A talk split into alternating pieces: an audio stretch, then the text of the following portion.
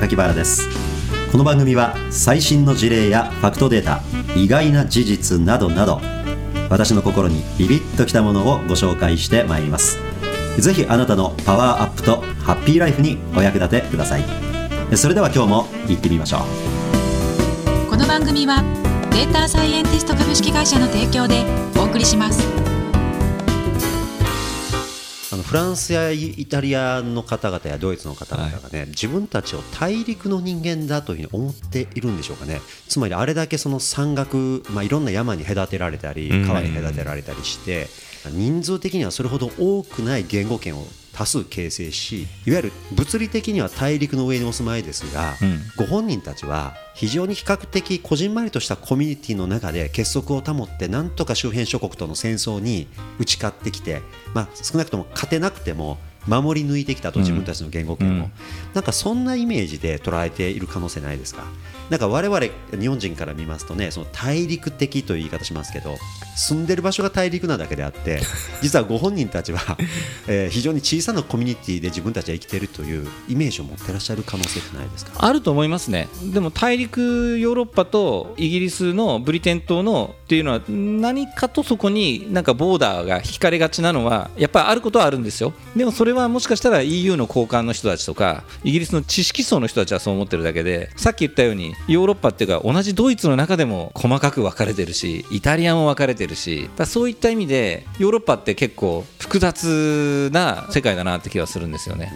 だから両方あると思います。だから今おっしゃってたようなのもありつつ、ただやっぱり戦争の痛い経験から、やっぱりその結束しようよっていうことで EU が生まれたっていう背景もあるんで、そこのアイデンティティを保ちながらも、でもなんかこう、一緒にできるとか一緒にしていかないと、まあグローバルに戦いませんよねっていうことで、経済圏的にいいとこ取りでやっぱり一緒になろうよっていう動きはあるんだろうなって気はするんですよね。だって通貨も言語は違うのはしょうがないまでも通貨も違う。行く先々でパスポートとかって言ったらもうなんかちょっと行ったらすぐ近くに行っちゃうのにその時にパスポートコントロールでチェックしますって面倒くさくてしょうがないから。そうですよ、ね、EU ですって言った瞬間にもうパスポートフリーの、ね、両替も不要ですってなったらまあそれはやっぱり実利にかなう話にはなりますよね。そうですよね、えー、逆に言ったら EU じゃなかった時のヨーロッパっていうのはよくやってましたよね。本当にそう思います、ね、電車で2、3時間行っただけで国境線でしょ？そうですそうですそうです。そのたびにパスポートみたいな、ね、そうです日本で言ったらもう都道府県またぐぐらいでもうパスポートが必要になってくるわけですから、ね、そうです、僕もアムステルダムからパリまで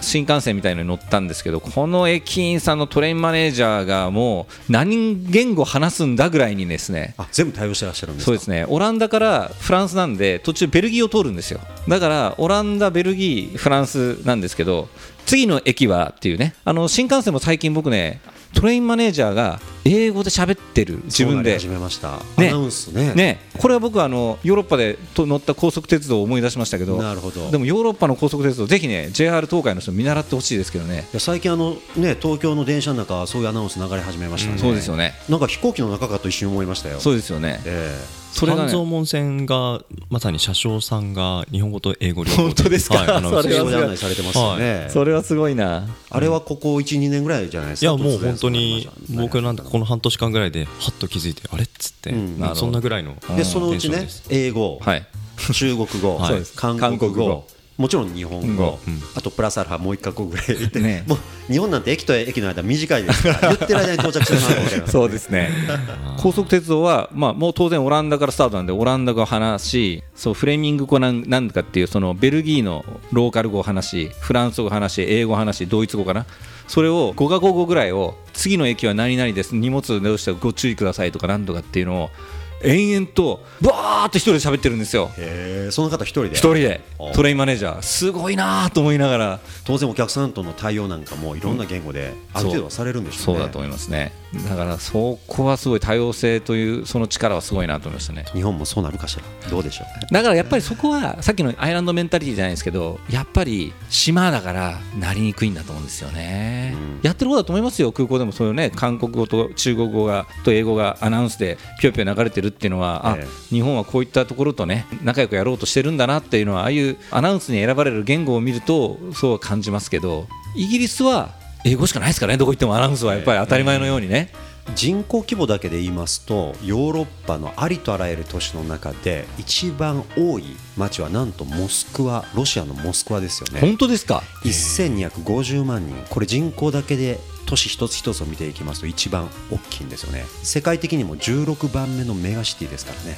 まあ意外なんですけどね。ロンドンはどれくらいになってます？か名古屋よりちょっと大きいぐらいですよ。名古屋で1000万人ちょっとじゃないですか。はい。ロンドンは1100万人弱ですからね。へほぼサイズ的には変わりません。人口規模による経済圏以外にやっぱロンドンの魅力っていうものが裏付けられてるってことですかね。そうですね。あの実はモスクワという街は、はまあ、ぜひ皆さんにこの人口規模で大きくこう街を捉えるというのをお勧めしたいところなんですよね、はい。私ねモスクワというとね何の街を思い出すかっていうとね大阪神戸京都経済圏を思い出すんですよ。大きさのはい。あの人口規模でいうとほぼ同じです。はい。1700万人前後ぐらいですよね。どちらも。ちなみにエジプトのカイロにお住まいの方々の人数とほぼ一緒です。えつまり大阪京都神戸の方々の人口規模のイメージはエジプトのカイロだったり、うん。まあ、ロシアのモスクワだったり、うん。あとロサンゼルスもちなみに少し人数は減りますけれども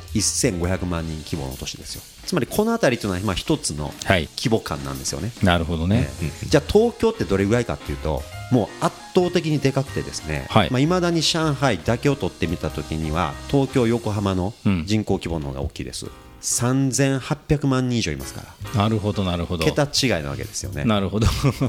っていうんでですね、はい。まあ、そうやって見ていきますとねパリとかロンドンっていう街は、うん。まあこれだけ世界に名声が轟いていながら、人口規模でいうと名古屋と同じ、うん。逆に言うと名古屋経済圏というのはこれからねロンドンやパリになっていくかもしれない。潜在力的にはあると思うんですよね、はい。はい。まあ、都市をどんなふうに戦略していくかによるんでしょうけれども大阪経済圏がですね、まあ、あれだけ人口規模があるにもかかわらず GDP でいうと振るわないわけじゃないですか私ねあの関西経済圏はねもっと独自色出していかないといけないなというなるほど。半分冗談で思うんですよね、はい。あのデパートの中とか電車の中のアナウンスなんかもね、うん。変に標準語なんですよ、えー次の駅はとかでやるでしょ、はい。あんなの全部基本的に関西弁で言って、はい。その直後に関東圏や他の方々にも分かるように、うん。標準語でアナウンスを行い、そして3番目にですね、はい。他の外国語でアナウンスをするというようにやっぱしていかないとダメですよねこれ。ちょっとよ。じゃあということは今日本語だけもでも関西弁と標準語で分かれるということですか？あそういうふうにしていかないと面白みっていうのがちょっとね あれじゃないですか。例えば鶴橋という駅降りますとね大阪の。もう駅降りた段階からお好み焼きの匂いと焼肉の匂いが入り混じった匂いしますからね、はい。もうそれが街の匂いなわけでしょ。でそこに車内アナウンスで関西弁で次の駅を。そこで例えばバックミュージックで「テレレレテレテレレテレテレ da da da da da da ほんわばばっぱほんわばばば」みたいなねもうやっぱこれがやっぱ大阪人としての何かねこう雰囲気というんですかねそういうふうにみんなで盛り上げていかないとダメですよね東京に住んでてなんですけどいやいや東京に住んでるから余計その関西食を味わいたいって思うんじゃないですか、僕もやっぱり御堂筋線とかに乗ってたらねなんかこのちっちゃい子供たちが関西弁で話してる声を聞いてああ大阪にやってきたって気分はね何で感じるかっていうとエスカレーターの立つ位置もあるけどああいう電車の中の何気ない会話ね。何気ない会話。あこの子はこの年にしてもう完璧に関西弁をマスターしてるなと思って。あと隣のおばちゃんから兄ちゃん、アメちゃんいるって突然渡されたりとかですね。まあそういったご経験された観光客の方もいらっしゃるかもしれませんよね。あれは都市伝説ではなくて本当なんですかね？えあのずっと大阪に住んでた私でさえ、そういう出来事に出会うのははい。数年に1回です、あー。でも逆に言ったら数年に1回ぐらいはあるってことですよね。特に空いてる電車内でおばちゃんと隣り合わせになった時ですよね。混んでる電車の中ではなかなかしないですよ。なるほど。ただ私ねそのね頻発地帯っていうのがありますよ。私がそれにね3回あったのはね、はい森の宮から大阪城公園という場所に移動する電車の中でしたね。あなぜか理由は分かりませんがあの辺り多発地帯みたいですよおばちゃん。でも東京圏に住んでて一回も僕はないので混んでるからじゃないですか。うん。空いてたらねちょっと話そうかなみたいな気分になると思いますでもその観光客の方が例えばその初めて中国の方が日本に来て浅草行ったりとか渋谷行ったりとかメインのところに行き始めるじゃないですか。もう2回目3回目来るともうそういうところいいよってもっとディープなはい。マニアックなところに目を向け始めた時にに、はい。アメちゃんの話とか出てきたら面白いですよね。なんかね、うん。あの僕今中国日本にいる中国人の方とお仕事してるんですけど東京に会社あるんですよ。会社持ってらっしゃるんですけど関西に移住しちゃって家族ごと。なんででしょう？あのねその人はねちょっとね関西なまりで大阪で最初日本語を勉強したみたいで関西なまりの「何々や」とか言うんですよ。それでやっぱり彼曰く中国人にとっては関西の方がいいな東京はちょっとなんかみんな暮らしにくいってあ言ってお行儀が良すぎるみたい多分ねな感じなんでしょそういうことなんだと思うんですよ。中国のどちらご出身とか？福建省なんだけども上海経由で日本に来られてるんですよね。はははだからその人はだから東京にね時々通いながら普段は家族は大阪に置いといてと。なるほど。最近だいぶでも大阪もマナー良くなりましたけどね、私が上京した1995年ぐらいの段階においては、まだ電車待ってる時に列並ぶ人いなかったですよ大阪では。なるほど。でね驚いたのは私その95年に東京に出てきましてね、はい。で久しぶりに大阪に戻ったのが97年か8年かだったんですよ、はい。3年経って戻ってみたら突然ですね、はい。どの駅行っても並んでましたよ、大阪の方々。なるほど。あれは一体どういう変化だったんでしょう？何かあったんですかね？その数年の間に。どなたかご存知の方がいらっしゃったら教えていただきたいんですよ。その数年の間に、うん。突然大阪のどの駅を見てもですね、はいあのちゃんと列に並んでらっしゃる風景が。当時の横山ノック知事の大号令が何かがあったとかで。どうでしょう。その時ノックさんいたかな？覚えてないですけどね、うんまあ何かあったんでしょうね。そうですか、うん、ですからその中国の方が若干関西に居心地がよく、まあ、分かるは分かりますけどね。そうですか。だったら2 3 0年ぐらい前の大阪の方がもっと居心地よかったんじゃないかなと思います。そうでしょう。まあ、もう少しちょっと緩い感じですようねん。あの車なんかの止め方なんか見てましても、はいはい。結構ねあ大阪名物二重駐車でしたっけ？まあ30中さもありませんでも今時はそんなことないです。ね。割とお行儀いいですよ。これも一体どなたがそんなこと仕掛けたのかよくわからないんですよね。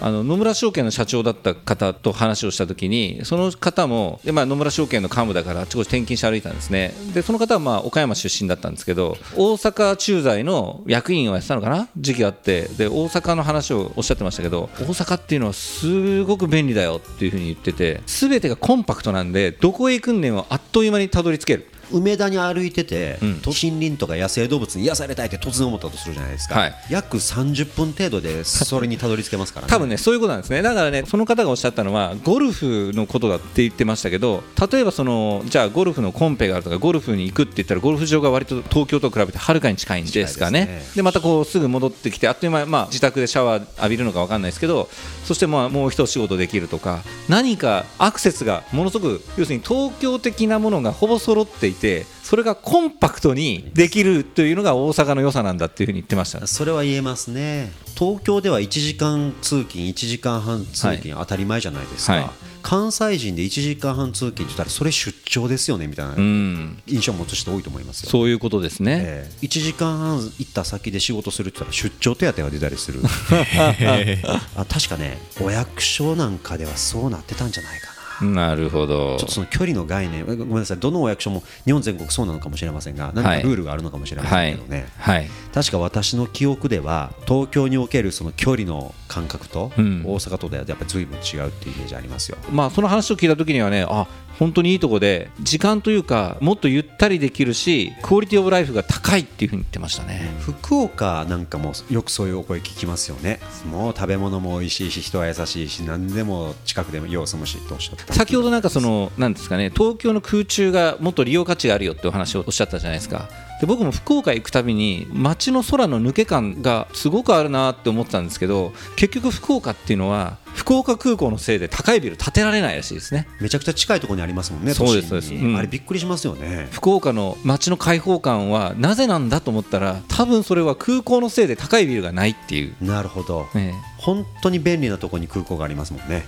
地下鉄で行けるっていうねしかも数駅で。東京駅から2駅か3駅で空港があるって羽田空港あるみたいな感覚じゃないですか、もう博多駅からだったらタクシー1メーターみたいな感じじゃないかと思うんですよそうですよね。でなんだかんだでね羽田空港に国際線が戻ってきたっていうのは結構大きくて羽田と東京都心の距離感は多分ヒースローとの距離感よりは近いと思いますよそうなんですね。はいあ近いと思いますじゃあ成田想定ではなく羽田想定で語れば東京もまあ便利なわけです。便利になってると思いますねあの実は日本が少子化でとかね、日本の人口減少がなんてよく言われるじゃないですか、はい。でも冷静に数字を見ていただきますとね実は東京という経済圏だけに限って見たときには考えられないぐらい競争力を持った単位なんです世界のどのビッグシティよりも大きく、うん。そして整備が行き届いておりそうですね。そしてまだまだ改善の余地が無限に残っている街なわけですよね。はいこれほど有望な街は珍しいというぐらいな、まあ、街なわけです、そうだと思います。まあ、ところが、この統治機構自体は旧大前としており、